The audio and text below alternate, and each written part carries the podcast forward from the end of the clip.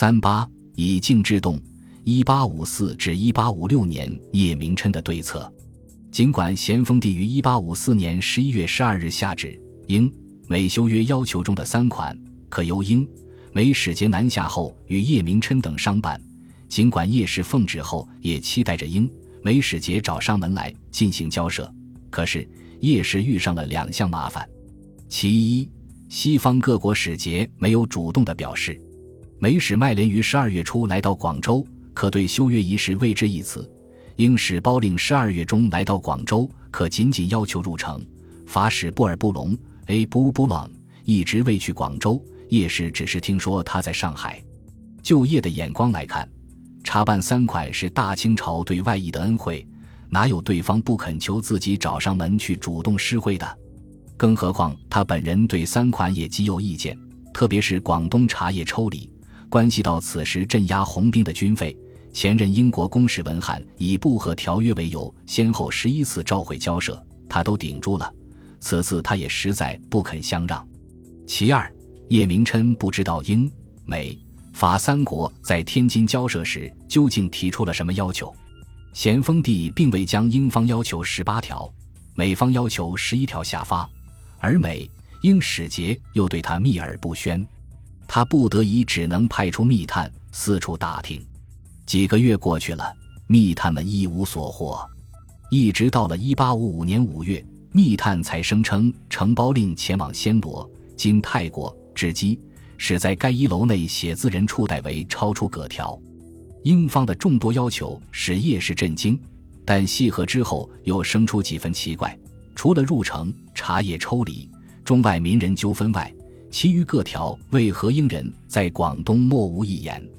为此，他分析，英方要求四非尽出该求之手，恐在上海时另有内地奸民为之代谋。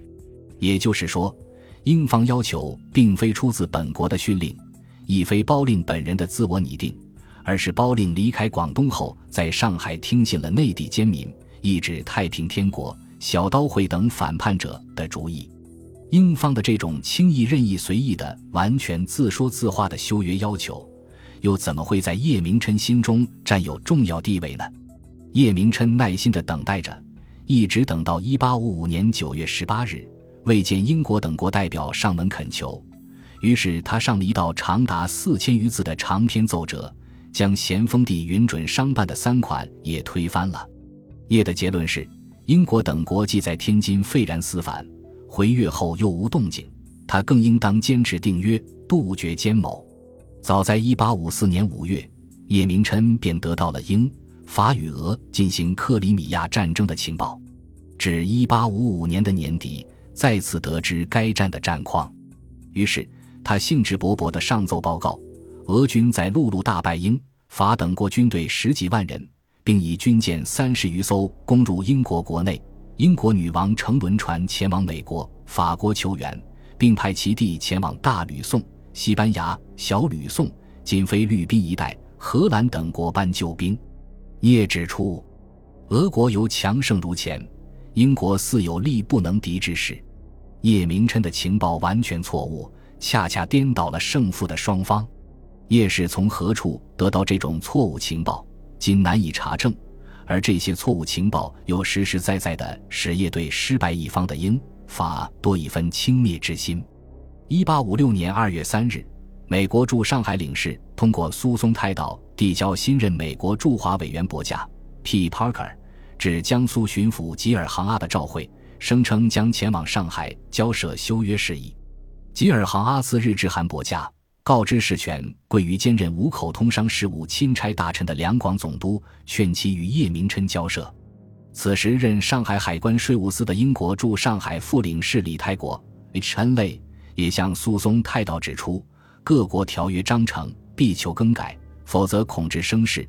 广东叶总督觉之以甚，各国公使万不肯再向官说。两江总督宜良等将此情上奏，咸丰帝于三月二十四日下旨。命令叶明琛妥为驾驭。如果各国要求实质细故，不妨稍事变通；如果各国妄事要求，即行正言拒绝。咸丰帝在谕旨中还特别指出：叶明琛务郡拒不见，转至该夷有所借口。咸丰帝的最后一句话，当指叶曾于1856年1月29日拒绝与伯驾在广州会晤一事。叶当时的理由是客无暇轨。1856年5月2日，美使伯驾召会叶明琛，宣称望下条约，十二年即将期满，请清廷早派大臣。义熙以便宜行事之权，会同在北京将各要款着办，并称他与巡行各港。约在唐六月初旬前后便可启程赴京。与此同时，英国公使包令、法国代办顾司 M.R.R. Corsi 也召回叶明琛，援引最惠国条款要求休约。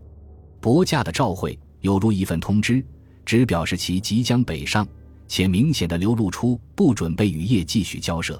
英法的召会也只是强调其权利，并无与叶继续交涉的意思。叶明琛看来也已听到伯驾劝说包令、顾思联合北上的消息，于六月二十三日出奏，嗣后该遗求无论行抵何省，如有诚恳求，代为陈奏之见，总令其回阅，听候查办。而他的具体办法是坚持订约，彼得随时驾驭，设法前置，庶可销换于未蒙。六月三十日，即阴历五月二十八日，在伯驾召会中堂六月初旬之前。叶又召回伯驾，表示愿将其来文随时带奏，并称其北上更属无益，四不如免此一行。一八五六年，美、英、法三国再次要求修约，是西方列强侵华的重要步骤。李泰国在上海所宣称的恐治声势，并非空穴来风。由于三国使节此时已与叶明琛交恶，不愿与之多打交道。叶也只是收到几份低调的强调修约权利的召回，与以往入城交涉的反反复复相比，叶明琛仅感到刮了一阵微风，根本没当一回事。他在上奏中提到的那种处置办法，实质上就是1854年的开导，即不同意对方的修约要求而无休止的与对方打笔墨官司。他认为此一方法已在1854年证明为灵验。这次仍可继续使用。他并不知道，此时在香港的包令正在向伦敦要求炮舰，以实现英国的修约要求；此时在澳门的顾斯正在向巴黎报告马神甫事件，要求武力干涉。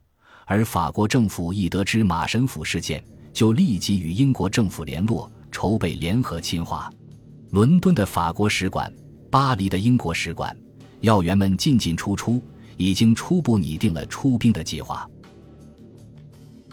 本集播放完毕，感谢您的收听，喜欢请订阅加关注，主页有更多精彩内容。